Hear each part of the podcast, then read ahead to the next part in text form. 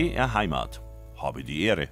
Mit Bettina Arne. Ich grüße Sie ganz herzlich. Ja, wir sind im November und dieser Monat, er hat schon ziemlich viel graue Stunden dabei gehabt. Aber er hat immer auch ein paar Farbtupfer und ein paar Lichtpunkte. Und die suchen und finden wir jetzt zusammen mit unserer Kräuterexpertin Astrid Süßmuth. Astrid, magst du den November? Ist es dein Monat?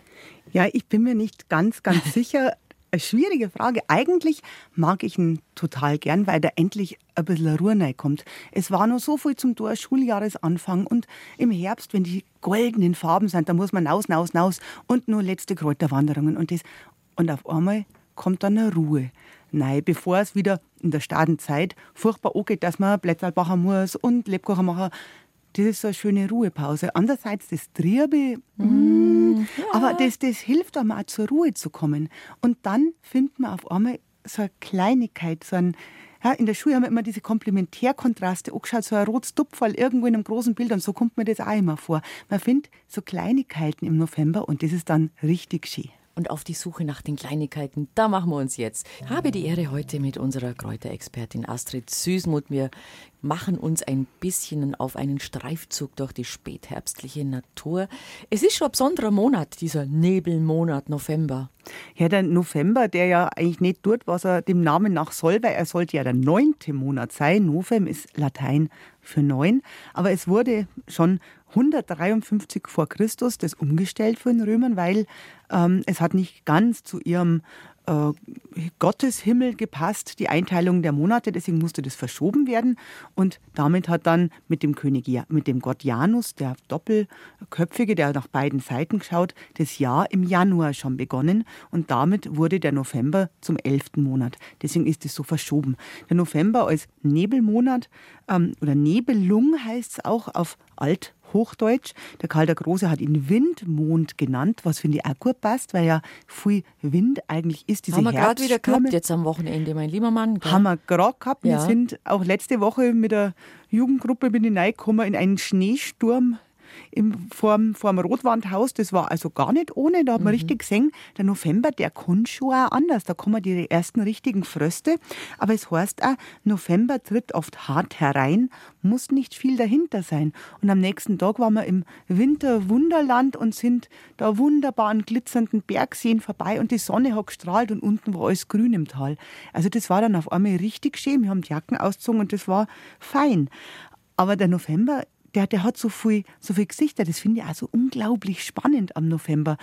Es ist auf einmal ein Morgenrot, dann weiß man, aha, da kommt jetzt das schlechte Wetter daher. Gibt es auch tatsächlich eine Bauernweisheit, eine Bauernregel, eine das heißt, bringt November oft Morgenrot, der Aussaat dann viel Schaden droht, weil es natürlich dann sehr feucht und warm ist. Dann wird, ja, dann sprießt das Getreide, der, ähm, der, der Winterweizen erst recht. Und wenn es dann kalt wird, gefriert natürlich alles. Das ist dann auch wieder schwierig. Und ja, wenn im November viele Füchse bellen, wird der November auch viel Schnee bestellen. Das haben wir jetzt noch nicht. Eine sehr schöne Bauernregel kommt auch da dahin. Und im Zweifelsfall kann man sich an den James Chris halten, den ja als äh, Kinderbuchautor sehr, sehr schätze. Der sagt einfach Klitsch, Klitsch, Klatsch. Das ist der November-Matsch. Und irgendein Matsch finde ich garantiert immer. Ja. Also dieser, dieser Spätherbst, ähm, das ist schon es ist von den Farben her auch immer was Besonderes, finde ich. Es stirbt viel ab, es ist viel, viel, viel kahl, es ist, es ist schon viel herunten, aber Andererseits, je nach ähm, Region oder wo man lebt oder wie hoch man aufkommt, dann leuchtet so richtig. Dann leuchtet Zum Beispiel die, die Lerchen in der Berg drin. Die, die sind ja wie mit, Flammen. Die sind mit die letzten, die jetzt noch leuchten, weil wenn die dann ihre Nadeln verlieren, dann fängt der Winter, Winter an. Das ist tatsächlich die ähm, der Indikator, dass es jetzt Winter wird. Momentan, die Buchen haben nur ein paar Blätter drauf, die werden es auch verlieren und dann kommt dieses typische Graue, weil die goldenen Oktobertage, die sind ja jetzt wirklich vorbei. Und es gibt Mitte November schon so den ersten Umbruch zu kalt und trocken. Tatsächlich sollte eigentlich ähm, der, ja, der Anschauung nach der Anfang November eher feucht sein. So ein bisschen feucht ist auch. Es kommt jetzt dann die nächsten Tage eine Kaltfront, die Wetter bringt ein bisschen Schnee über 1200. Ähm, aber es ist noch wärmlich und das Kalttrockene kommt dann Mitte November und dann verlieren auch die Buchen den Haupt, mhm. Teil ihres Laubes. Und das war früher auch ganz, ganz wichtig, weil Mitte November hat man immer traditionell das Buchenlaub mit hölzernen Rechen im Wald Zamdo und daraus Laubsäcke gemacht. Das waren die Vorgänger von den Rossa-Matratzen. Das hat man als Matratzenfüllung verwendet. Klassischerweise kann man immer noch machen und ich finde das ja nett. Wir haben letztes Jahr probiert, kleine Kissel damit zu füllen und das ist ganz, ganz angenehm, dieses trockene Buchenlaub. Ja ich finde, man liegt sehr schön drin. Es macht so ein bisschen Kuhle für den Kopf, aber nicht, nicht arg. Es tut sich nicht ein, sondern formt sich wieder auf. Und das Ganze hat es naja, bis in Sommer rein, fand ich, behalten. Und jetzt sind es zerbröselt. Ja. Also heute ist so ein guter Jahr, bis es dann Bis das wieder, nächste kommt natürlich. Bis es ja. nächstes Jahr wieder kommt. Das geht natürlich jetzt bei uns recht gut, weil im Süden von München, wo ich wohne, da sind ja diese klassischen großen Buchenwälder vom Alpenvorland. Deutschland wäre ja eigentlich zu zwei Dritteln von Buchenwald echt bestanden. Das ist ja nicht die deutsche Eiche, sondern die deutsche, die deutsche Buche, Buche, mhm. die es bereichert. Und gerade jetzt in unserem Voralpengebiet, da Rottenbuch, Buchendorf, mhm. Buchenhain, der schöne Klettergarten, der jetzt leider, leider gesperrt ja. ist da an der Isar drunten. Das verweist darauf, dass das eben diese großen Buchenwälder hatte. Und in der deutschen Mythologie ist ja auch die Buche ein ganz wichtiger Baum. Dieser Gott Wotan, der hat sich einmal zur Gewinnung von Selbsterkenntnis verkehrt rum an der Buche gehängt, damit er irgendwas einfällt, damit er Blut Ideen, ins Blut ins Hirn schießt, Ideen bekommt. Und dann ist ihm aufgefallen, dass die Buchenastel am Boden immer bestimmte Muster bilden können. Und daraus hat er dann mh, hm, Dinge erkannt, vielleicht die Zukunft gelesen. Das waren die Runen dann. Also das Runen, die wurden dann auch als Buchenstäbe, als Buchenstaben geschnitzt oder Buchenstäben geschnitzt. Das sind dann Daher die kommt das Wort Buchstaben. Mhm. Da kommt es tatsächlich her. Und man tut ja heute noch in die Buchen die Herzal einritzen, was ich ein bisschen gemein der armen Buche gegenüber finde. Und das ist ja auch eine Botschaft an die ja, an die Welt eigentlich, da ritzt man wieder was in die Buche ein. Mhm. Überhaupt diese Buchenstämme sind ja toll, diese glatten Buchen, das schaut aus. Also fassen sich gut an, ja. Fassen sich gut an und der Buchenwald hat ja auch was, was ganz Besonderes. Das sind ja glatte Stämme. Ich finde, wie in einer Kathedrale schaut das aus.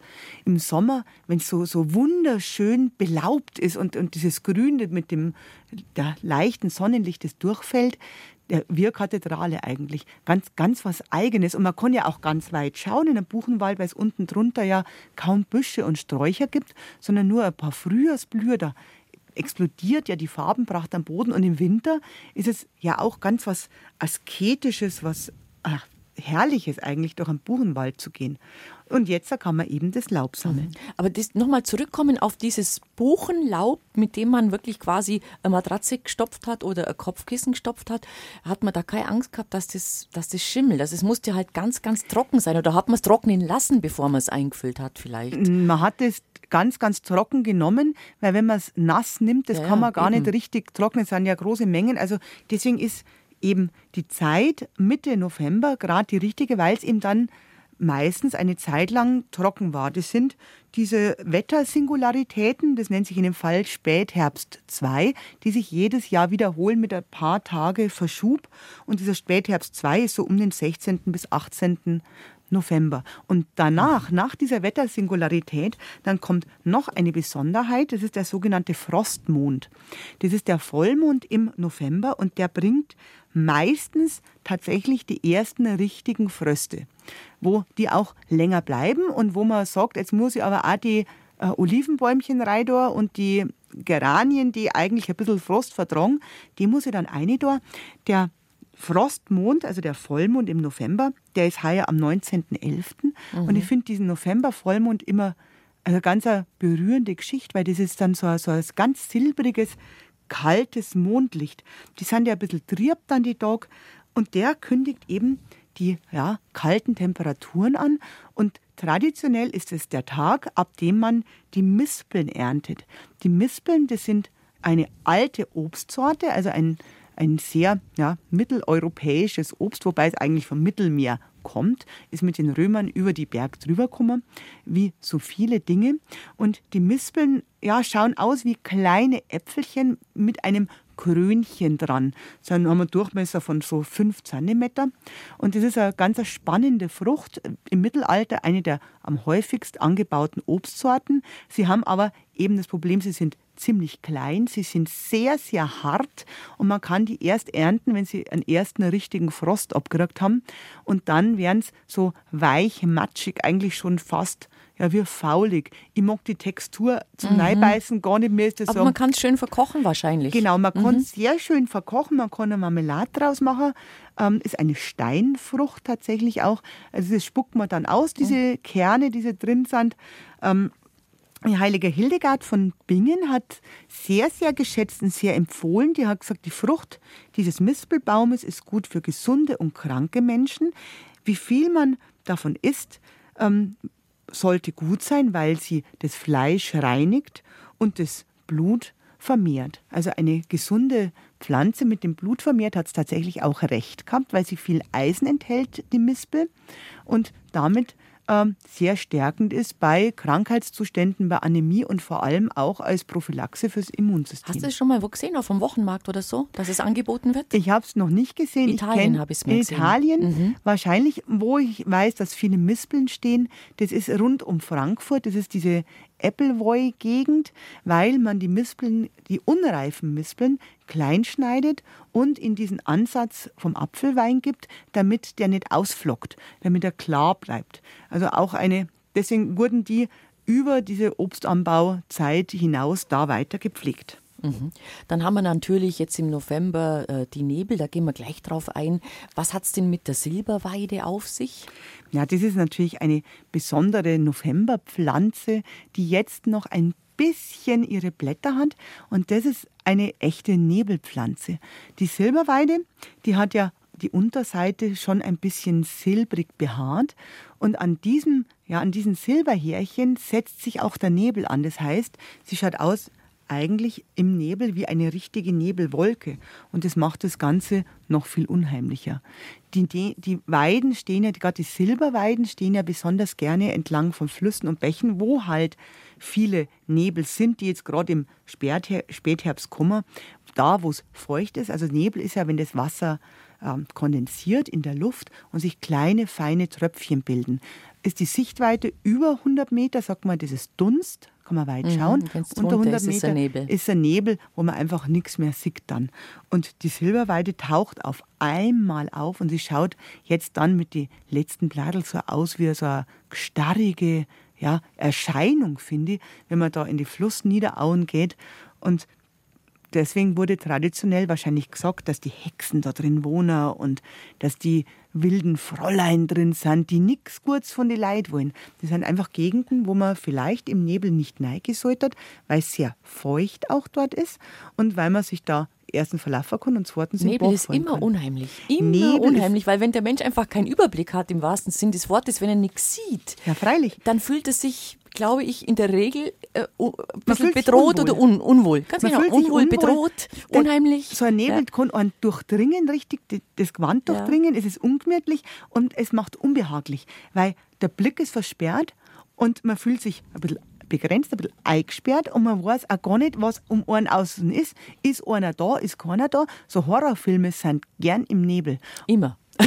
kommt immer ein Nebel. Oder anders, wenn der Nebel kommt, weißt, oh, jetzt muss ich mir Tent vors Gesicht halten, jetzt, jetzt wird es gleich blöd. Genau, und deswegen sind, deswegen sind auch im Märchen zum Beispiel mhm. viele schwierige Situationen, unangenehme Dinge, böse Geister mit dem Nebel verbandelt. Zum Beispiel sagt man im Bodenseeraum, redet man vom Nebelmännle, das ist so eine Personifikation vom Nebel, der einfach die Reben schädigt, wenn er drüber gelegt ist.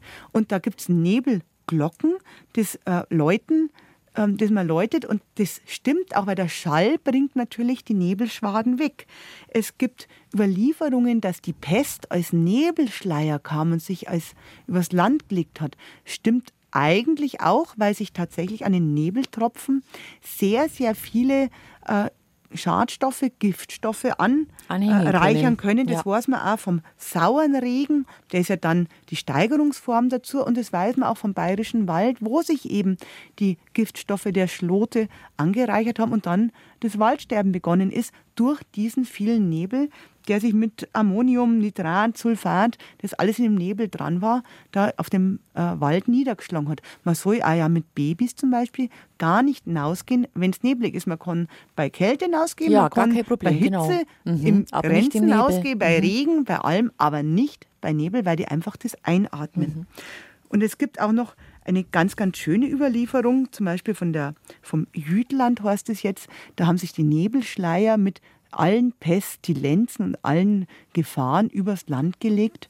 Und da, wo sie am stärksten eingewirkt haben, da ist nur noch das Heidekraut verblieben und es war genauso grau wie der Nebel dann. Und das ist die Grauheide, die eben auch Nebelheide heißt. November, der Nebelmonat, den wir hier ein bisschen ergründen zusammen mit der Astrid Süßmuth. Ähm, wir haben schon gehört von den Nebelmännle und vom Frostmond. Überhaupt haben wir ja viele Redewendungen auch, die sich darauf beziehen. Zum Beispiel jemand, jemand verschwindet bei Nacht und Nebel. Da ist der einfach gegangen. Also schlimmer geht's gar nicht. Bei Nacht und Nebel verschwunden. Ja, ja, das ist, das, ui, ja, ja, ja, ja, da wird es mir gleich ganz anders. Äh, aber das ist kein Wunder bei Nacht und Nebel wo man da auch immer hingeht. Da könnte man zum Beispiel dann nach Niflheim kommen. Das ist in der germanischen Mythologie das Nebelheim und da leben die unglücklichen Bewohner. Das ist so eine Art Fegefeuer eigentlich, nur in kalt mit Nebeln, bevor sie in die ähm, endgültige Station kommen, wenn sie wieder geboren werden oder sowas. Also so ein Zwischenstadium mit vielen Nebeln und da reagiert des Teufels Großmutter, die Totengöttin Hel. Ah. Und die Totengöttin Hel wird immer flankiert von, eine, von Krähen. Nicht die Raben, die Raben gehören nicht dem obersten Gott, sondern es sind tatsächlich Krähen, die Saatkrähen. Unterscheiden sich ein bisschen von den wesentlich größeren Raben, von den echten Raben, dass sie mhm. kleiner sind. Sie treten im Schwarm auf. Das macht die auch immer ein bisschen ah, spooky auf Neideutsch. Gell? Ein bisschen, ja, ein bisschen unheimlich. Bisschen unheimlich. Mhm. Aber und Sie und, werden auch gerne in der Fantasy-Literatur für Kinder und Jugendliche, haben wir auch alle ein paar Bücher daheim stehen. Oh ja. Da sind immer die Krähen. Wenn die Krähen im Schwarm kommen, dann weißt du auch schon wieder, oh, jetzt, jetzt passiert Und sie gleich kommen was. tatsächlich mhm. auch jetzt in der kalten Jahreszeit aus den nördlichen Gegenden, wo sie gebrütet haben, dass sie bei uns überwintern können. Das ist ein Zeichen für November, dass sie kommen. Und die machen, ja, die schreien ganz laut. Es sind übrigens Singvögel, gell? Also nicht, dass du meinst, das sind Singvögel, erschließt sich einem natürlich gleich. Äh, und gelten eben als Totenvögel, nicht nur, weil sie der Göttin Hel zugeordnet sind, sondern das kommt natürlich daher, dass sie in dieser dunklen Jahreszeit, wenn sich das Jahr zum Ende neigt, wenn die Vegetation ähm, ja, weggeht langsam, dass sie dann auftauchen. Und tatsächlich sieht man auch ganz oft, dass sie bei Beerdigungen kommen. Ein Schwarm Krähen kommt gern zur Beerdigung. Das kommt wahrscheinlich daher, das ist von denen evolutionär über Jahrhunderte, über Jahrtausende, wo sie den Menschen begleiten, gelernt. Wenn Menschen zusammenkommen an bestimmten Plätzen, dann riecht es nach Tod irgendwo und sie sind Aasfresser. Da werden die angezogen und die kennen das, dass sie eben da zusammenkommen und schauen, ob was kriegen. Kriegen natürlich am Friedhof heutzutage nichts mehr. Früher vielleicht schon, wenn es danach gerochen hat irgendwo. Also diese Bestattungszeremonien werden ganz oft von Krähen begleitet. Mhm. Und da gibt es natürlich ähm, dann auch äh, ganz, ganz, ganz fürchterliche Assoziationen äh, und Gedichte, ja, die Krähen schreien, äh, das ist das Gedicht von äh, Nietzsche, dieses vereinsamt, die Krähen schreien und ziehen schwirren flugs zur Stadt. Bald wird es schneien, wohl dem, der jetzt noch Heimat hat. Also grauselig, ganz, ganz was äh, Gespenstisches eigentlich. Dabei sind es ganz wichtige Vögel, weil sie ja ähm, Ausfresser sind, Ausfresser ja, sind und, ja. und, aufräumen. Mhm. Aber wenn sie jetzt die aus dem Nebel äh, gezogen kommen, dann finde ich es unheimlich. Das ist mir vor einigen Jahren passiert. Da haben wir im November so eine ja, Nebelwanderung im Donauried gemacht.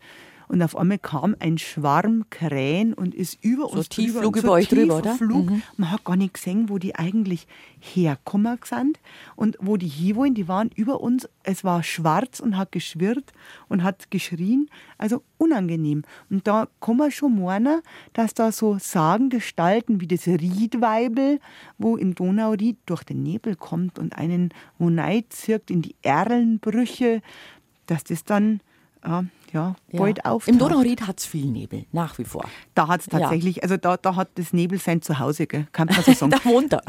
Da kommt er her. Da, da, wohnt er. Also das Donauried, so zwischen Neu-Ulm und Donauwörth, mhm. also ich glaube, da gibt es eine fünfte Jahreszeit. Woanders ist der Fasching und da ist die Nebelzeit ja, zwischen Herbst und Winter. Also das, wir haben eine sehr nette Kollegin da, die Kollegin Judith Zacher, die aus der Ecke berichtet und der Standard im, immer in dieser Jahreszeit ist, dass irgendjemand mal bei der Judith ansagt, Judith, machst du mal wieder eine Geschichte über Nebel? Und dann jammert sie, sagt sie immer, schon wieder, ich hab doch schon 20 gemacht. Ja, die Leute hören es aber gern. Und dann marschiert es wirklich umeinander, macht ein bisschen Umfrage und ähm, die, die, die, die kennen das natürlich, die Menschen, die dort leben, aber sie sagen schon hin und wieder, druckt einem ein bisschen aufs Gemüt. Klar. Ja, und es ist tatsächlich auch unangenehm, weil man einfach nicht sieht, wo man hinkommt dann. Mhm. Ähm, es gibt da Kirchtürme, die haben einen speziellen Laternenaufsatz. Das finde ich auch ganz spannend, dass man weiß, wo man überhaupt hin muss. Das ist ein bisschen durch den Nebel geleitet. Eine schöne Idee. Gerade wenn man daran denkt, dass das Riedweibel einen sonst in den Erlensumpf ziehen Warum könnte. gerade in den Erlensumpf? Weil der halt wächst, oder? genau. Die sind relativ selten geworden, die Schwarzerlen. Besondere Bäume, die können richtig im Wasser drinstehen, was andere nicht können, weil sie nämlich eine ähm, Fähigkeit haben, die anderen Bäume fehlt. Die können über die Rinde, über die Borke Sauerstoff atmen. Manchmal das machen sie nur über die Blätter. Nein, nein, das müssen die Bäume eigentlich über die Wurzeln machen. Und wenn sie mit den Wurzeln im Wasser stehen, im Boden ist eben auch Sauerstoff drin, dann können sie ja da Sauerstoff rausziehen. Und deswegen müssen sie es über die Borke machen. Und weil die Schwarzerle das kann, ist sie der Baum, der eben auch im Wasser stehen kann. Mhm. Und das sind natürlich Gegenden, wo diese Erlen wachsen, diese Bruchwälder, diese ja, Auenwälder, die sehr selten geworden sind, weil man hat ja vieles entwässert, vieles begradigt und in dem Donauried sind eben noch einige Restbestände der Erlenwälder. Und die, über Nebel, über Erlensümpfe, das sind, ja, da gibt es Elfengeschichten und die Hexen sind drin. Und wenn die wenn da in der Dämmerung Nebel aufsteigen, heißt das, die Moorfrau ihren Trank braut. Oh. Ja, einen Trank und das ist natürlich dann ein Gifttrank und was ja, man alles mit machen kann. Ja, ja, was, was auch sonst. Aber du kennst vielleicht auch die Geschichte vom Erlkönig natürlich. Ja, klar der, mein Sohn, was birgst du so bang? Ja. Dein Gesicht siehst, Vater, du den Erlkönig nicht. Den Erlkönig mit Kron und Schweif, mein Sohn, es ist ein Nebelstreif. Also da oh, das ist so es, furchtbar. und dann endet und er reitet mit diesem Kind auf den Hof kind, ein. Ja. Den Vater grauset, er reitet geschwind, er hält in den Arm das ächzende Kind, erreicht den Hof mit Mühe und Not. In seinen Armen das Kind war tot. Das ist eine Legende, eine dänische Legende eigentlich, die Goethe da mhm. verdichtet hat. Ähm, wahrscheinlich eine der bekanntesten Balladen überhaupt, glaube ich. Wahrscheinlich. Ja. Es spielt tatsächlich nach Goethes Aussage in einem Erlenbruchwald am Saaleufer, da bei Jena. Die Interpretationen sind natürlich wild, was alles reingedichtet wird von einer reinen mythologischen Anschauung über sexuellen Missbrauch. Da ist alles mögliche Zeug drin. Aber die Erle ist ein Hexenbaum auf jeden Fall gewesen, was auch dafür spricht. Natürlich, wenn man die schlägt, färbt es sich rot wie das Blut. Ja, also gefährlicher Baum. Aber es geht noch düsterer. Ja. Noch düsterer, das wäre dann die Eibe.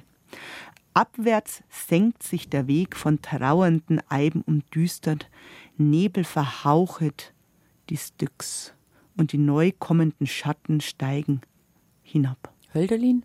Na, Novalis. Ovid, okay. Ovid. Ähm, macht Gut. Ähm, ähm, Ovid, Knapp also vorbei. schon, schon mhm. in den Metamorphosen sagt Ovid, der, die Eibe ist der Baum des Todes. Tatsächlich ist es, ist es auch der aller, aller, aller giftigste Baum, den wir überhaupt haben. Mhm. Alles außer dem Samenmantel, dem roten, ist giftig, ist tödlich für uns. Ähm, und ich mag den Samenmantel auch nicht, weil er nicht nur greislich schmeckt, sondern ich will auch den Kern nicht verschlucken und ankratzen. Ne? Mhm. Also sollte man meiden auf jeden Fall. Im Mittelalter haben wir ja gemeint, dass die Eibe, das ist ein Nadelbaum, ganz dunkle Nadeln, ganz weiche Nadeln. Es sieht eigentlich gar nicht so schlecht aus. Na, schaut also, Wenn er als Einzelner wo steht, ist eigentlich ein schöner Anblick. Ich mag ihn sehr, sehr gerne. Der ist mhm. oft so verdreht auch mhm. und ja, wächst weit hinauf in die Berg. Er mag es auch sehr feucht, also da, wo viele Nebel sind. Er braucht feucht, oder sie braucht es feucht und kühl. Da, wo viele Nebel sind, wächst sie gerne na, hoch in die Berge und wurde natürlich viel geschlagen im Mittelalter, weil man die Bogen draus gemacht hat. Es war ein großer, großer Raubbau an den Eiben und wenn sich die aber verdreht haben, dann hat es man nicht mehr nehmen können für die Bögen und deshalb sind diese ganz alten Eiben jetzt bei uns die verdrehtesten. Also gerade im Karwendel, im äh, Risstal findet man noch einige so wunderschön verschlungene Eiben. Ich finde, das schaut aus immer wie wilderste Berggestalten. Also das Holz hat sich für die, für die, das konnte man wahrscheinlich gut genau in die Form biegen und es war sehr hart genau, und hat die Spannung gehabt, und die trotzdem der elastisch, hat. Ne? Ja. Der Ötzi hat auch einen Eibenbogen dabei gehabt tatsächlich und es gab im Mittelalter in England mal die Regel, dass jedes Handelsschiff, das in England anlegt, eine Fuhre Eiben äh, Stäbe dabei haben muss für diese berühmten englischen Langbögen. Langbögen. Die waren ja bekannt. Genau, die waren ganz, ganz bekannt. Mhm. Die Eiben können ja bis zu 3000 Jahre alt werden. Die älteste Eibe meint man, ist so etwa 5.500 Jahre alt. Die steht in Schottland im Glenlyon.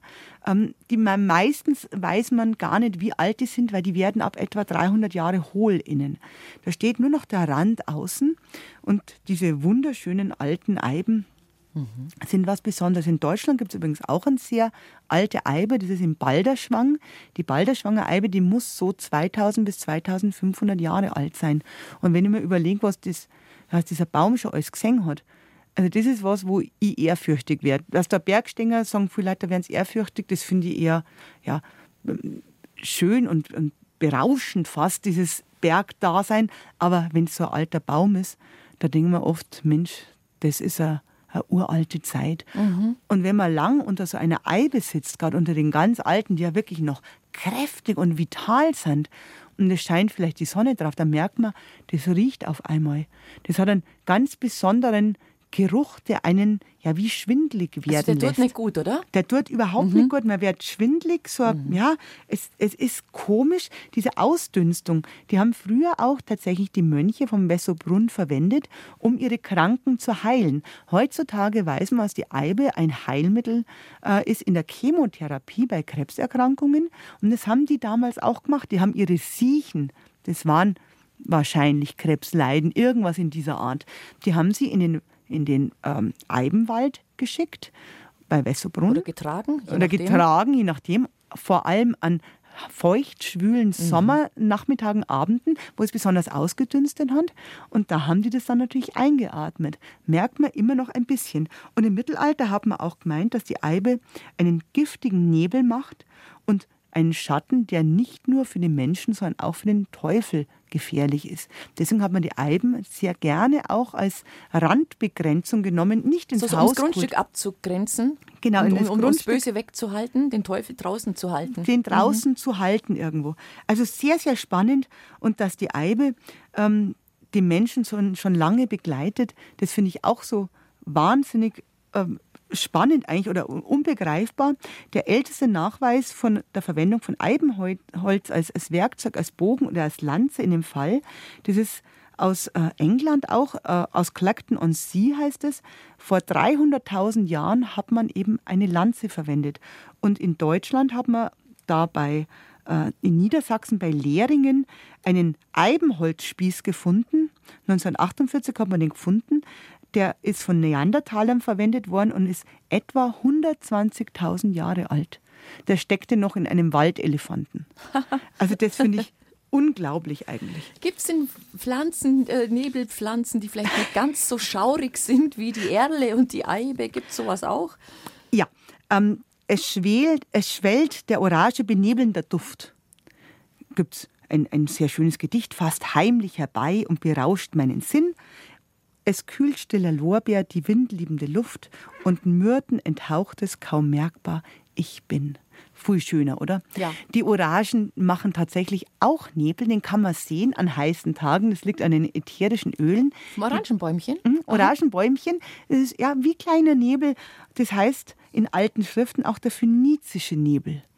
Die Orange ist etwas, das macht fröhlich. Ja? Die, diese Zitrusdüfte, das freut einen. Also der phönizische Nebel, das ist was Feineres. Das stimmt, das riecht man wirklich Das gern. riecht richtig das gut. Ist, ähm, das, das stimuliert einen irgendwie ein bisschen, ja. Und dieses ätherische Öl, das wir da riechen, aufnehmen, das ist tatsächlich ein großes Heilmittel, auch bei ja, so depressiver Verstimmung, äh, dem Winterblues, ähm, Ja, bis zu Burnout-Syndrom bei Stress. Orange. Genau das, was wir jetzt eigentlich breicherten. Und das tun wir doch eigentlich auch. Wir nehmen doch alle, oder nicht alle, aber viele Leute nehmen doch wirklich die Orangen und spicken die mit Nelken und dann legen sie sich daheim jetzt, gerade wenn der Advent kommt, so, so als weihnachtliche oder adventliche, vorweihnachtliche Dekoration hin. Eine ganz, ganz große Kombination, weil dadurch, dass ich jetzt das, äh, die Orange habe, eben diese Orangenschale mit den, dem Duft, der entstressend ist, der fröhlich macht, im Übrigen auch leicht antiviral ist und den Nelken drin, die stark antiviral sind und wo sich das ätherische Nelkenöl durch die Zitrusfrüchte noch stärker löst und in, ähm, in der Luft diffundieren kann, habe ich da nämlich ein großes Mittel zur Stärkung des Immunsystems und zur Reinigung der Raumluft. Also was Besseres kann man eigentlich gar nicht machen. Außer vielleicht noch ein bisschen Zimt dazu da. Was hat's mit der Zwetschge auf sich? Die gehört auch zu den Nebel Die gehört auch erzeugenden zu den- Gewächsen. Das- Der Nebel erzeugen gar nichts, sondern wenn du eine Zwetschgen anschaust, Ja. die hat doch so einen leichten Wachsfilm, die ist so ein bisschen Ja. gräulich draus. Und wenn du dir jetzt einmal die Augen so ein bisschen verschwimmen lässt, dann schaut es aus wie ein Nebel am Nachthimmel.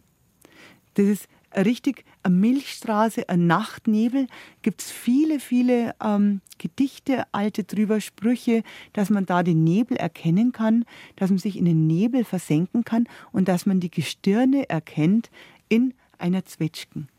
Also schöne Überlieferungen und tatsächlich diese Zwetschgen, die auch mit den Römern wieder zu uns kamen, die galten immer schon als Schutzmittel, wenn die Nebel kommen, dass man da den Sternenhimmel, Sterne sind ja Glücksbringer, den Sternenhimmel auf Erden kommen lässt und deswegen hat man auch die Zwetschgenmandel gemacht.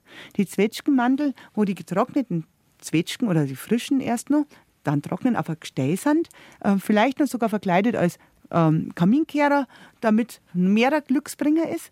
Und die bringen das Glück in der dunklen Jahreszeit eben zu uns auf die Erde. Schöner Gedanke. Wir beschäftigen uns mit dem November in dieser Stunde, habe die Ehre.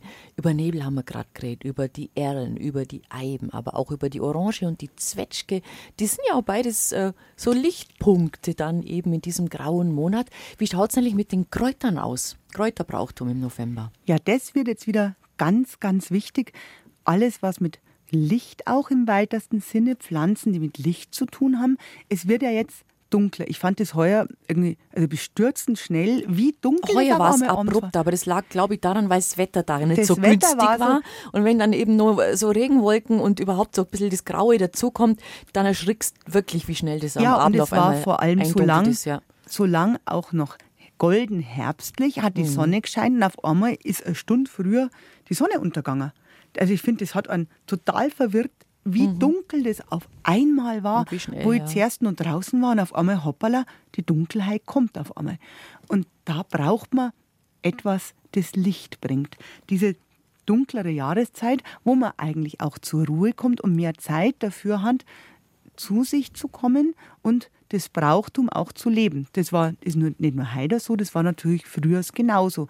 Die Arbeit ist innen jetzt langsam und es ist nichts mehr, was täglich draußen gemacht werden muss. Und jetzt beginnt die Zeit von dem Rübengeistern, ähm, die Zeit von der Räbenkilbi, äh, die Zeit vom Kasermandel kommt dann. Das ist alles das Brauchtum mit Licht, das Licht, das man hineinträgt in die dunkle Jahreszeit. Und schon bevor man die Halloween-Kürbisse aufgestellt hat, hat man bei uns natürlich auch etwas ausgehöhlt, um Lampen draus zu machen. Und das war bei uns früher die Herbstruhm. Die Herbstruhm, da hat man Kerzen eingestellt. Diese hat man rumgetragen, die Kinder, so wie ein St. Martins-Umzug als Laternen, ähm, als Zeichen vom Erntedank, als ja, Weg in die dunkle Jahreszeit. Und es hat sich auch noch ein bisschen erhalten in ein paar Regionen. Also ja, im, also ich im weiß zum Beispiel, im Schwäbischen, Mittelschwäbischen gibt es das. das ja. Rübengeistern oder Ja. Gorstern, wie man es nennt, ähm, im Schwarzwald Kilbe singen heißt es da. Da gibt es auch immer noch. Das bekannteste Rübengeisterfest ist die Reben, Kilby oder Chilby in äh, Richterswil am Zürichsee. Da wird es immer noch sehr groß begangen. Da werden dann danach die Rübenlaternen in Fenster gestellt und die brennen wirklich so lang, bis die Kerzel runterbrennt sind. Und die Herbstruhm, ja, weiße Rübe heißt auch, oder Stoppelruhm, ähm, Krautrübe, ähnlich wie die bayerische Ruhm. Die bayerische Ruhm ist wieder langgestreckt und die Herbstruhm, die sind eher kugelig. Mhm. Deswegen da, eignen sie sich ja auch gut, genau. Deswegen eignen sich die recht gut. Und wo es über der Erden rausschauen, da sind sie violett gefärbt. Hat man schon vor 4000 Jahren etwa kultiviert. Das war auch im Mittelalter die wichtigste Nahrungspflanze, eigentlich der Sattmacher. Bis die Kartoffeln gekommen sind, die sind einfach schmackhafter. Also ich bin nicht der Fan von vom Rübengeschmack. Man kann es gut würzen, was dazu, dass sie nehmen gerne einen anderen Geschmack an, dann sind es gut, aber tatsächlich nur Rüben. Also mir wäre auch die Pastinake lieber. Ja, schmeckt, schmeckt mehr. Ich habe erstaunlicherweise herausgefunden, dass es einen Erzbischof von Salzburg gegeben hat. Das war der Leonhard von Keutschach. Der hat so um 1400 50 bis 1500 gelebt und der hatte die Herbstrübe als Wappenzeichen. Und zwar muss der Herr Erz, Erzbischof ein recht ja, loser Studiosus gewesen sein, der lieber ähm, gefeiert hat und in ja, Studentenschenken verkehrt sein muss äh, und nicht studiert hat. Und dann ist er irgendwann einmal bei seinem ja, rechtschaffenen Onkel auf der Olm gewesen und der war völlig entsetzt über den Lebenswandel seines Neffen, dem man doch das Studium finanziert. Und er hat ein Rurm rausgerissen aus dem Boden und hat es ihm hinterhergeschmissen, hat er gesagt, so will ich die nimmer sehen, komm erst wieder unter die Augen, wenn du der rechtschaffener Mensch geworden bist. Und das hat sich der angeblich so zum Herzen genommen, dass er die Rübe als sein Wappen genommen hat und hat tatsächlich dann das Salzburger Münzwesen auch begründet mit dem Salzburger Rübentaler. Da ist wirklich auf den Talern ein Rum drauf gepresst als Münzeinheit. Die sind sehr gefragt bei Sammlern heutzutage, diese Rübentaler. Also die Rühm war ganz, ganz wichtig. Es gibt kein bayerisches Kochbuch von 1900, wo kein Rübenrezept drin wäre. Rübenrezept ja. drin ist. Und das berühmteste bayerische Rübenrezept, das ist der bayerische Rübentauch mit der Schmalznudeln. Da tut man die Rüben schälen in einer salzigen Brier mit ein bisschen Bier. Das ist der Witz dran. Mit ein bisschen Bier dünsten. Wenn es gar sind, ein Einbrenn dazu, also ein Maischwitz einbrennen dann. Ähm, nochmal aufkochen. Das ist dann die Tunke für die Schmalznudeln. Eine Fastenspeise hat man aber auch ganz normal am Samstag auf, an, auf den Tisch gebracht was Fleischloses. Ähm, eine Elsässer Spezialität waren Sauerrum. Die tut man einmachen wie Pickeln wahrscheinlich oder Pickeln. Nein, wie, wie Sauerkraut. Milch, wie Sauerkraut. Mhm. Milch sauer vergoren. Mhm. Aber ich denke, man kann die bestimmt auch einmachen, pickeln, mhm. pickeln mit, ein, mit ein bisschen gelben Rum dazu. Dann ist farblich recht schön. Also das mhm. könnte man, könnte man gut vorstellen. Mhm. Und da wäre jetzt natürlich eine ideale Zeit, weil jetzt werden sie ja geerntet. Traditionell Allerheiligen mit der Grabgabel, solange eben wir der Boden nicht gefroren ist und das tat recht gut passen. Ja, und jetzt kommt dann noch der heilige, heilige St. Martin, wo man auch Lichter trägt und vor allem, wo man dann ähm, das Gansal ist mit dem Beifuß und der Beifuß ist die letzte Pflanze des Jahres, die man tatsächlich erntet. Den heben wir uns für nach den 11 Uhr Nachrichten auf. Müssen wir über St. Martin noch ein bisschen reden, über das Kasermandel und über die heilige Elisabeth natürlich.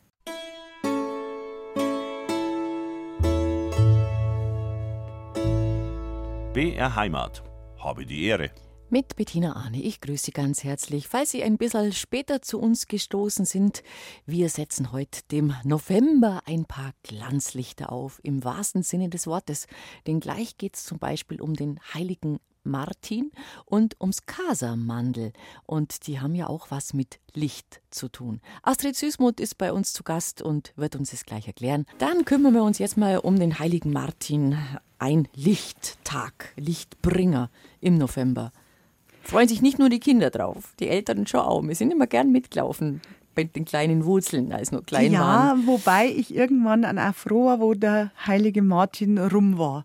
Weil wir sind so oft im Regen rumgestapft. Das ähm, neblig ist es dann am meistens. wenn um Martini viel Nebel sind, so wird der Winter meist gelind. Ähm, also hoffentlich ist ja nicht viel Nebel. Aber was heuer übrigens sein wird, ähm, das heißt nämlich, wenns Laub nicht vor Martini fällt, kommt eine große Winterskälte. Und da bin ich ziemlich sicher, dass es schon noch sehr kalt wird und ein sehr langer Winter mit viel Schnee glaube ich. Also die Bäume sind ja alle noch total voll. Das fällt jetzt nicht bis zum 11. alles runter.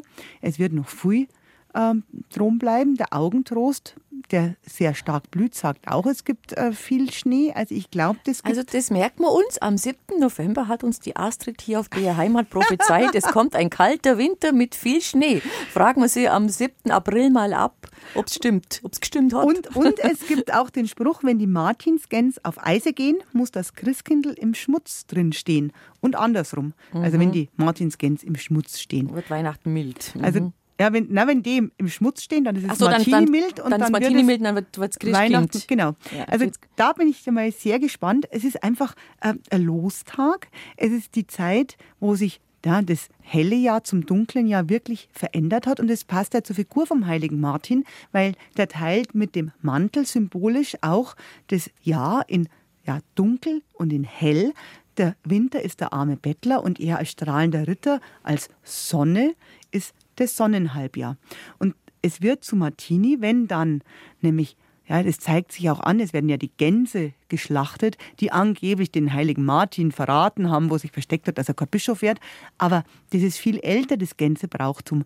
Da hat nämlich, da hat nämlich äh, früher der ja, örtliche Schamane, der Druide gewusst, wenn die Gänse gezogen kommen aus dem Norden, dann wird's Winter. Und dann kommen natürlich die Gänse erfangen und braten. Mit einem der letzten Kräuter, die jetzt noch da sind, die jetzt geerntet werden, werden können, und das ist der Beifuß. Mhm. Also Gänse gehört zu diesem Tag dazu, wenn es Winter wird, weil sonst werden die ja nicht aus dem Norden kommen. Und der Beifuß, der noch da ist, mit denen stopft man die Gänse aus. Und der Beifuß ist eine unglaublich tolle Pflanze. Der kann nämlich zum einen die Verdauung verbessern, dass man das Gansal besser verträgt. Ähm, das ist ja ein sehr fettiger ja. Gansal. Deswegen kam gerade in den Nachrichten, es wird ja immer seltener Gänsebraten gegessen. Ähm, ich mag es traditionell tatsächlich gerne zu Martini. Ich finde, der Gänsebraten, das gönnt man sich ja auch nicht das, oft. Da gibt es ja bloß zwei Termine eigentlich im Jahr. Bei Weihnachten habe ich keine Zeit dazu, weil in der Stadenzeit so viel zum Tor ist, aber Martini habe ich Zeit. Und weißt du warum? Weil mir hat einmal ein Gänsezüchter, den ich besuchen durfte, gesagt, an Martini wären die Gänse viel besser, weil die, da haben sie genau das Alter, wo sie vom Fleisch her, von der Fleischqualität her, einfach zart und saftig sind. Weihnachten sind sie ein paar Wochen älter, sagt er, klar, ist auch noch gut, aber die Martini-Gans, die wäre besser, wenn man einen Gänsbraten machen will. Das habe ich mir gemerkt. Ja, das, das, das gerne wir auch. Und der hat noch ein mhm. paar Kastanien dazu, das schmeckt am besonders gut und ein Blaukraut. Und jetzt kriege ich wieder Hunger. Ja, nein, nein, nein, nein, also das machen wir jetzt nicht. Also das, der Beifuß, wie gesagt, eine ganz wichtige Pflanze, eine Schwellenpflanze, eine Schwelle vom, ja, vom Hell zum Dunkel, aber auch vom Dunkel zum Hellen. Die heilige Walpurga soll nämlich den Beifuß verwendet haben, um die Dämonen zu verjagen. Und das passt auch wieder, weil das Gegenstück zu Martini wo es dunkel wird, ist die Walpurgisnacht zum 1. Mai, auch wieder um ein paar Tage hin und her kann es verschoben sein, wo es vom Dunkel zum Hellen geht und damit verscheucht einfach die heilige Walpurga die Dunkelheitsdämonen. Passt also auch gut dazu. Mhm. Und von wegen Hell und Dunkel Schwellenkraut, da passt auch dazu, dass der Beifuß das große, große Mittel der Geburten ist, damit die letzten Wehen richtig stark sind und das Kind kommt. Da räuchert man den Beifuß traditionell hier dieser Übergang vom ja, Dunklen zum Hellen mhm. und andersrum erleichtert es ähm, alten und sehr kranken Menschen, die an der Schwelle des Todes stehen, dass sie friedlich sterben können. Auch in Sterbezimmern wird gerne Beifuß geräuchert über die nächste Schwelle hin drüber. Vielleicht deswegen. Eine Schwellenpflanze. Eine Schwellenpflanze. Schöner Begriff. Und eine eine Mutterpflanze auch, also dieses Beschützende. Da gab es im Mittelalter ein ganz berühmtes Kräuterbuch. Also die Hildegard von Bingen war ja nicht die bekannteste ähm, Lehrmeisterin der Kräuterheilkunde im Mittelalter, sondern es war ein Buch, das hieß Marker Floridus aus dem 11. Jahrhundert auch. Und in diesem Marker wurde der Beifuß als Mater Herbarum, als Mutter aller Kräuter bezeichnet, der eben ganz wichtig ist für ja, dem Menschen durch sein Leben hindurch in allen Lebensstationen. Und äh, eben auch in der Mitte des Lebens ganz trivial als Mittel, um das Essen verträglicher zu machen und als Wurmmittel, als gut verträgliches Wurmmittel, äh, wenn man ja, Wurmbefall hatte, was früher, was früher häufig der Fall, der Fall, war. ja. Was mhm. häufig der Fall war. Das wäre der heilige Martin als Kräuterbrauchtum. Und dann kommt bei uns heuer passenderweise oder zufälligerweise auch noch der Frostmond, also der Vollmond. Das ist die heilige Elisabeth. Die heilige Elisabeth von Thüringen mit dem Rosenwunder, die ja ähm, dem Menschen äh, Brot gebracht hat von der Wartburg heraus. Immer und dann hat die böse Schwiegermutter, ja, böse Schwiegermutter wollte nicht, dass die das Brot hergibt an die Armen, hat das Tierchal runtergerissen vom Körbchen und es waren lauter Rosen drin. War es nicht sogar der Mann, der von der Schwiegermutter aufketzt worden ist, ihr eigener Mann, der dann zu ihr gegangen ist und gesagt hat, er will sehen, was sie da drin hat? Also ich, ich meine, es wäre der Mann gewesen, aber vielleicht wurscht. vielleicht gibt es verschiedene mhm, Versionen. Vielleicht gibt verschiedene Versionen, genau. Das mag durchaus mhm. sein. Es gibt mhm. ja auch mit der Notburger gibt es ja auch ähm, Notburger von Tirol gibt es ja auch was Ähnliches. Ich glaube, dieses Bild ähm, mit Schwiegermutter, mit Mann, ja, mit, also mit Sie gucken nach und siehe da, es, es ist Rosen, Rosen drin. drin ja. Und das ist nicht die einzige Rose zur heiligen Elisabeth. Es gibt noch eine Rose, die heißt auch St. Elsbeth Blumenkraut. Das ist nämlich das Sonnenröschen. Das Sonnenröschen, eine kleine Bergpflanze, ganz leuchtend gelb. Die blüht tatsächlich bis Elisabeth, eigentlich bis zum, ja, bis zum ersten richtigen Frost, was heuer sehr gut zusammenpasst. Ähm, das Sonnenröschen ist so an Trockenhängen, an Felsen, da wo es sehr sonnig ist natürlich. Es braucht Temperaturen von 15 bis 18 Grad, dass es aufgeht überhaupt, was an so warmen Stellen auch tatsächlich um diese Jahreszeit schon noch da ist. Und dann ist es ein Blumenmeer, zum Beispiel am Spitzsteingipfel unter dem kleinen Kapellchen, ist ein richtiges Feld von Sonnenröschen, eine wunderbare Pflanze, die tatsächlich auch entängstigend ist, die Dunkelheit in einem entfernen kann. Sonnenröschentee ähm, verbessert die Stimmung, hat eine leicht antidepressive Wirkung, also eine stimmungsaufhellende Wirkung und es kann helfen, ja, wenn man zu so Panikattacken neigt, weil etwas Schwieriges bevorsteht, weil Prüfungen kommen, denkt man sich um Gottes Willen und dann ist man auf einmal total aufgeregt und kann gar nichts mehr machen. Da kann einem das Sonnenröschen als Tee helfen, entspannter in die gesamte Situation hineinzugehen. Mhm. Ein Wort noch zum Kasamandel.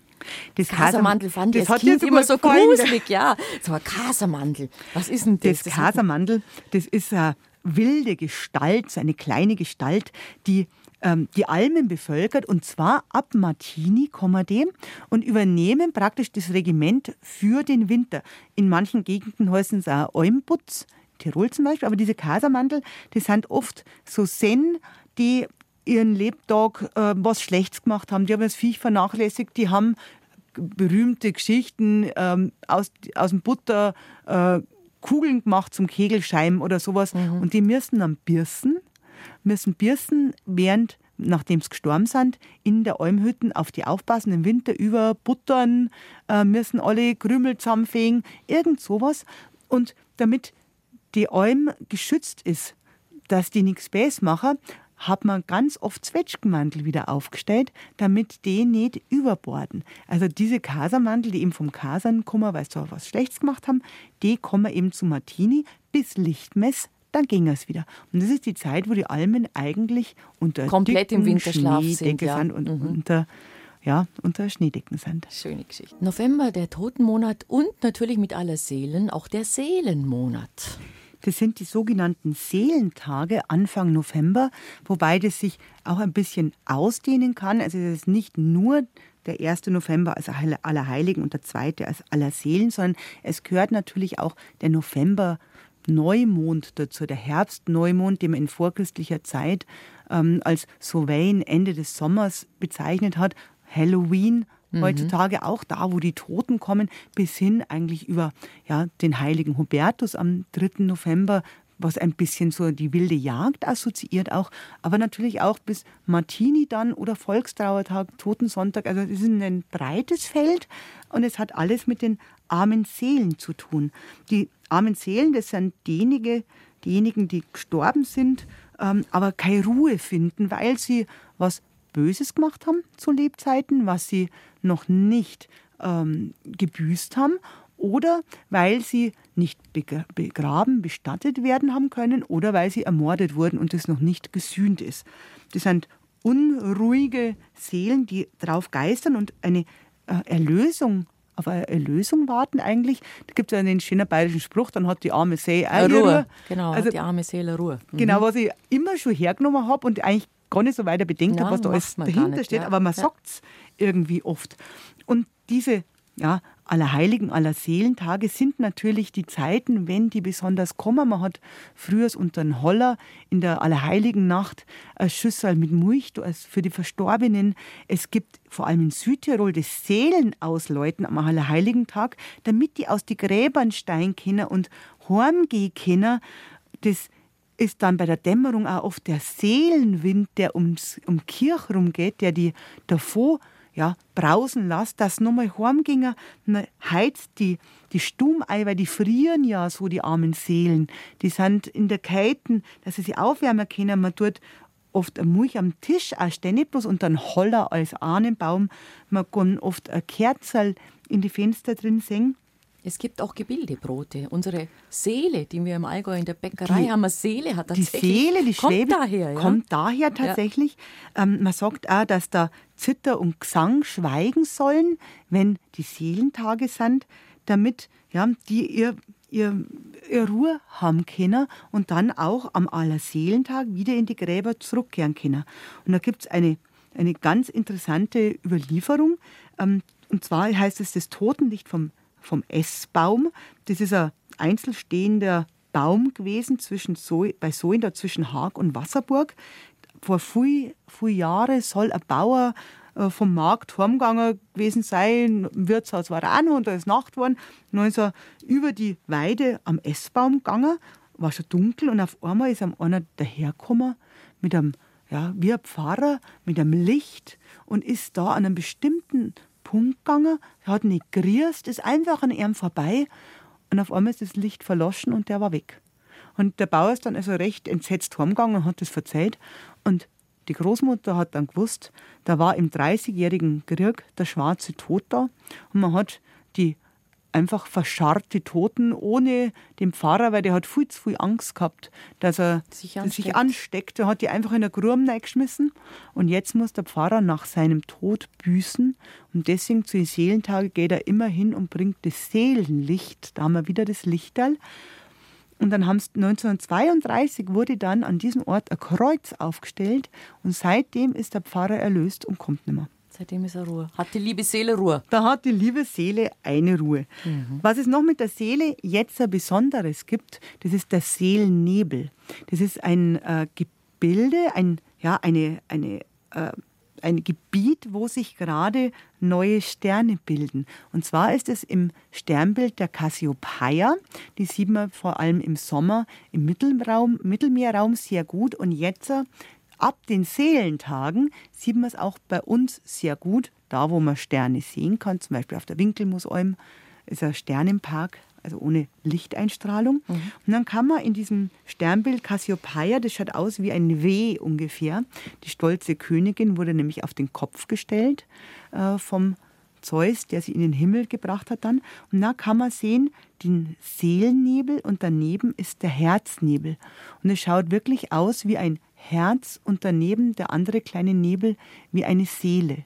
Ich war tatsächlich sehr, sehr berührt fast, wo ich das das erste Mal gesehen habe, ähm, durch ein Teleskop und man kann es mit einem guten Fernglas jetzt auch erkennen.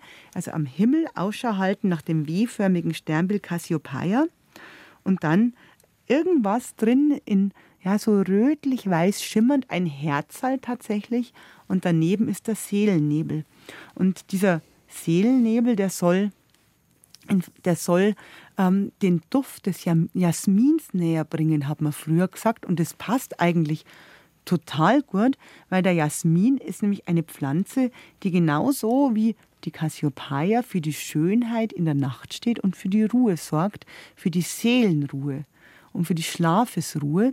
Der ist genauso weißlich schimmernd Und das wäre natürlich. Und der duftet etwas, so intensiv der duftet und süß. So intensiv. Und er blüht zu einer Zeit, wo ganz, wo, wo so viel Licht ist. Wo so viel Licht ist, Ja. genau in der Nacht. Und man hat festgestellt, wenn Menschen in der Nacht nicht schlafen können und wenn sie immer wieder von Geräuschen aufgeweckt werden, dann hilft der Geruch von Jasmin, dass man zu einem Frieden und zur Ruhe kommt.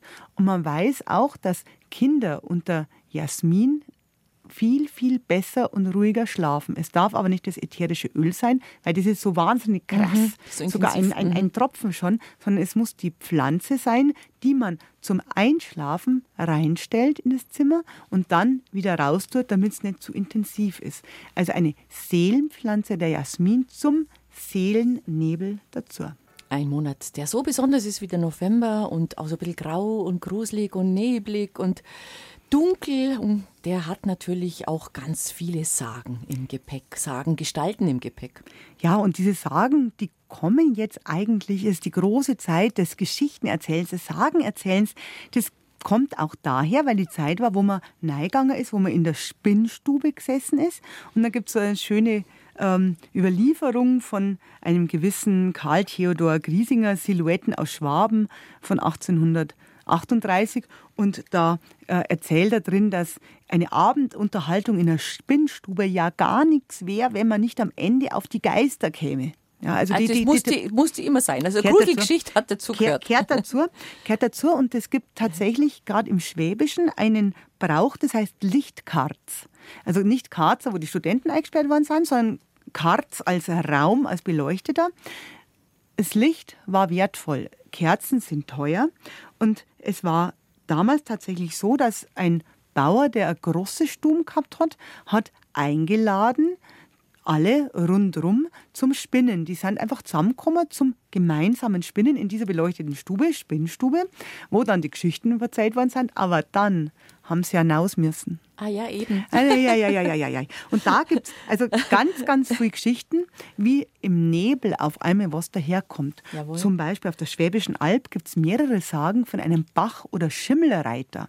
Das ist ein ja, ein wilder Mann, der durch die Auen kommt. Das Pferd, das besteht aus Nebel. Das hat er aus dem Nebel rausgeholt. Vielleicht hat er es aus dem Bach geholt. Da steigen ja die Nebel so auf, das kann da fast der Pferdl sein. Und der, wenn einen erwischt, das wird ganz, ganz gefährlich. Hat natürlich ganz klar den Hintergrund, dass man vorsichtig ist am Wasser, dass man vielleicht nicht unbedingt allein geht, ähm, dass man sich dummelt, heim zum Kommen. Eine sehr, sehr schöne und gruselige Sage in vielen Ausschmückungen, was der alles macht. Gell. Eine andere schöne Sage, das kommt aus der Zittauer Gegend. Das sind, ist ja das östlichste Gebirge Deutschlands. Ähm, ganz eine abgelegene Gegend eigentlich. Und da heißt es, wenn über den Bergwäldern im späten Herbst die Nebelschwaden ziehen, dann kochen die Buschweiberl an Kaffee. Die Buschweiber. Die Buschweiberl. Und die Buschweiberl, das sind so, also entsprechend auf Sächsisch, was ich jetzt ähm, mir nicht anmaße, lieber, gell, bleibe lieber bei meinen bayerischen Buschweiberl. Ähm, das sind freundliche Waldgeister, die heißen auch Holzfräulein oder Moosleute oder wilde Leute gibt es auch, die Waldfrauen, die Waldmandel. Auch die saligen Fräulein und das sind die guten Geister, die im Wald sind, die auf die Waldarbeiter aufpassen, die einer was Gutes da wollen, die auf die Frauen aufpassen. Und die kochen dann den Kaffee, dann kann man auch zu denen hingehen. Das ist nämlich jetzt die Zeit, wo tatsächlich wieder beginnt, dass man ins Wald geht. Und man muss ihnen aber was Gutes tun. Man muss ihnen äh, einen Kaffee auch geben, wenn man einen Muckefuck dabei hat, unter den ersten Baum, den man gefällt hat oder den man fällen will. Da tut man einen Schluck Kaffee für diese Waldgeister drunter, für die Buschweiberl, für die für die Waldfräulein einen Schluck Kaffee und dann auf dem Baumstumpf muss man ein Kreuz einhacken, weil das heißt, das ist dann da, wohin sie sich vor dem wilden Mann fliehen können, der sie sonst zerreißt. Und dann können sie auf einen ja nicht mehr aufpassen. Ach, Also das ist jetzt ganz, ganz wichtig. Das ist die Zeit, wo man eben das wieder beginnt. Und schön. eine Nebelsage, die gibt es auch ähm, aus dem Foldertal, das ist südlich von Innsbruck, in die Tuxer Alpen, da beim Klungenzer. Da war nämlich einmal eine ganz eine wunderschöne Alm. Und auf dieser Alm hat ein guter König gelebt und der gute König hat drei schöne Mädel gehabt, ja, Prinzessinnen. Und dann ist ein Riese auf einmal gekommen wollte eine von denen heiraten. Und also die wollten halt nicht. Gell? Und dann hat er gewartet, bis die Novembernebel kommen und er hat alles kurz und klein geschlagen. Der Glungenzer ist runtergekommen und hat die ganze Alm mit Storner äh, überschüttet. Und aus dem Nebel ist auf einmal dann, da wo er Alm war, war ein schwarzer Brunnen. Aber das war nicht alles. Da war auf einmal ein kleines Mandeldruck gesessen, das immer da sitzen musste, bis im nächsten Jahr, im November, aus den Wassern, aus den dunklen Wassern Nebelschwaden aufgestiegen sind. Das waren dann die drei Töchter, die haben drüber getanzt Ach. und haben ihre Tränen vergossen. Und mit den Tränen hat auf einmal das Mandal, das steinerne Mandal, auch Tränen vergossen und ist hereingestürzt in den See. Und dieses Schauspiel, das kommt jedes Jahr wieder. Ach, und einen Hexentanzplatz gibt es da auch in der Nähe, nämlich in den Miminger Bergen. Da gibt es einen Hexentanzplatz auf der Niederen Munde.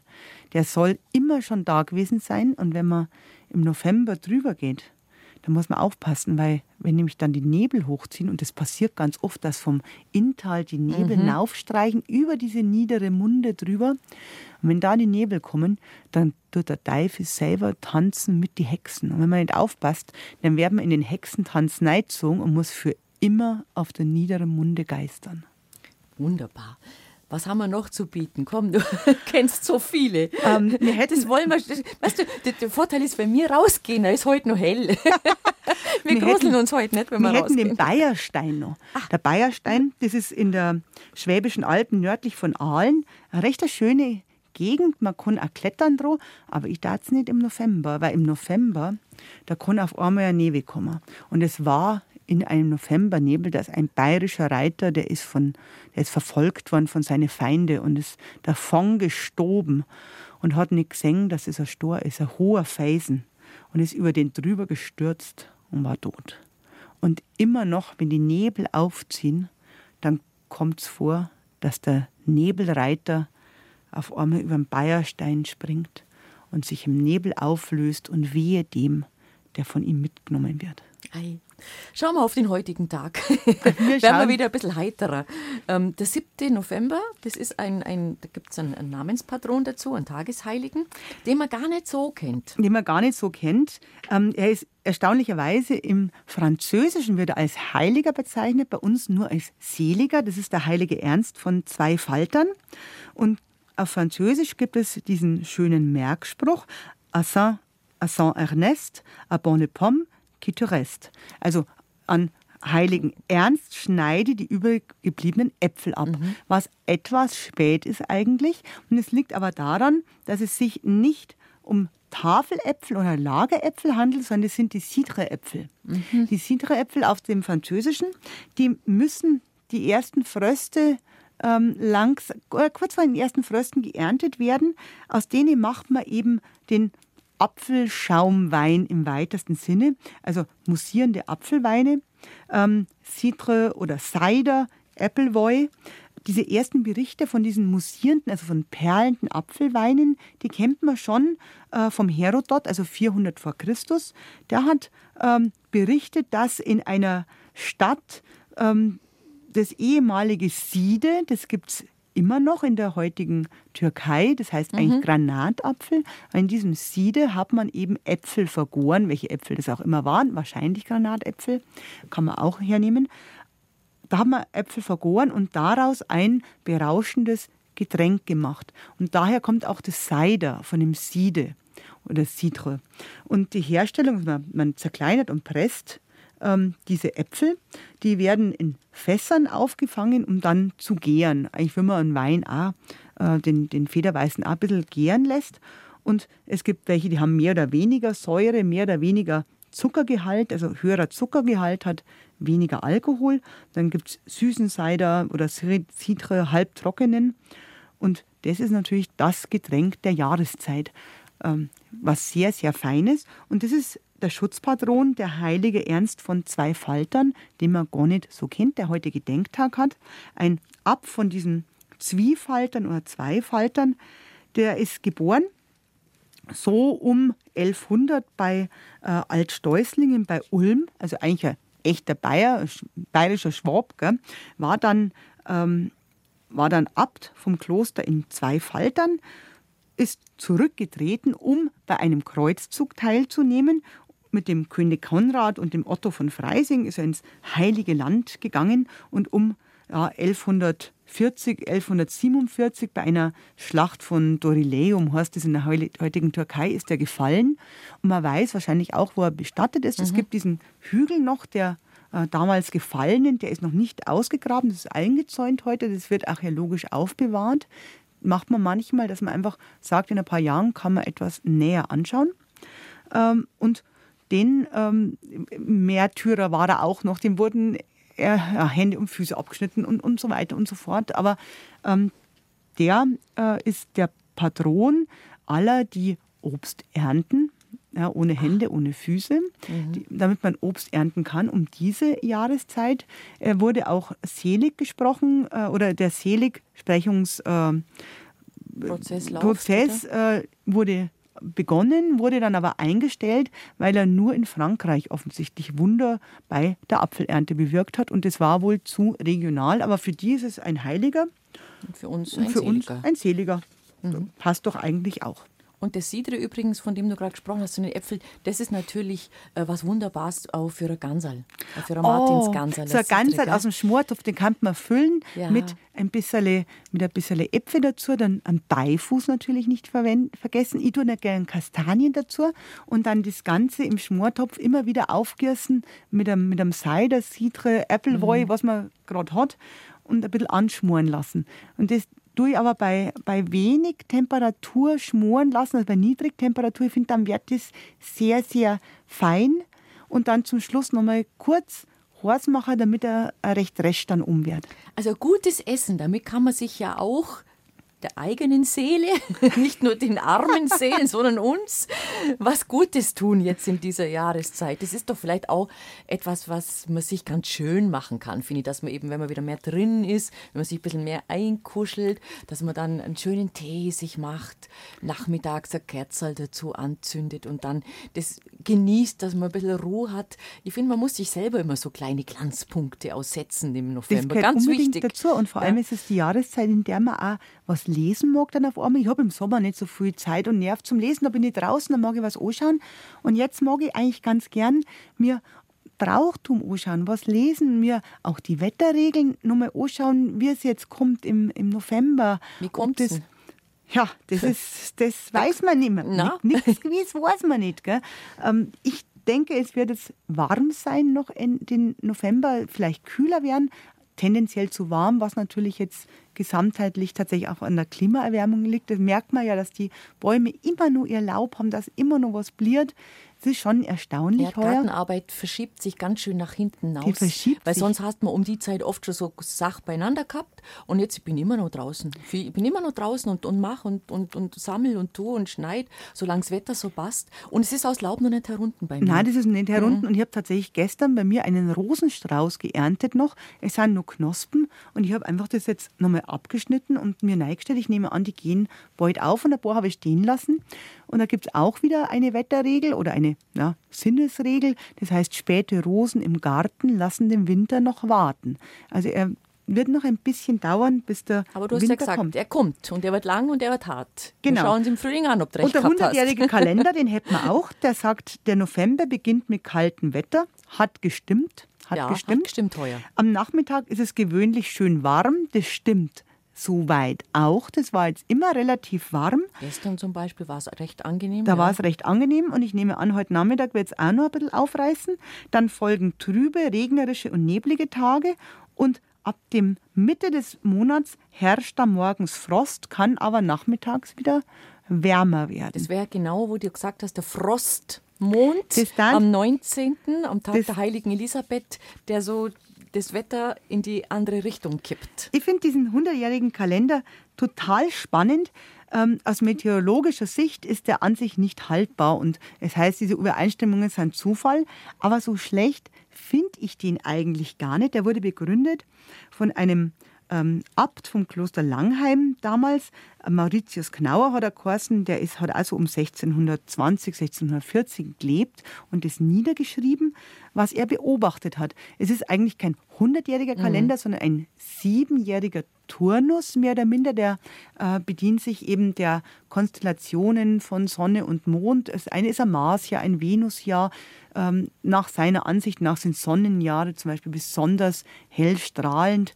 Äh, Saturnjahre sind sehr kalt nach seinen astrologischen Kenntnissen. Was aber schon ganz gut passt, ist, dass sich auch der Mond ja regelmäßig wiederholt und tatsächlich mit Vollmond ändert sich sehr oft das Wetter. Also diese Wetteränderungen durch den Mondstand sind da auch mit drin und an dem kann man sich meistens ganz gut halten. Liebe Astrid, du bist, glaube ich, am 7. Dezember wieder bei uns. Was haben wir denn dann für ein Thema? Wir haben jetzt gerade früh über das Essen geredet, das der wir da auch. Es geht dann nämlich über Wintergemüse.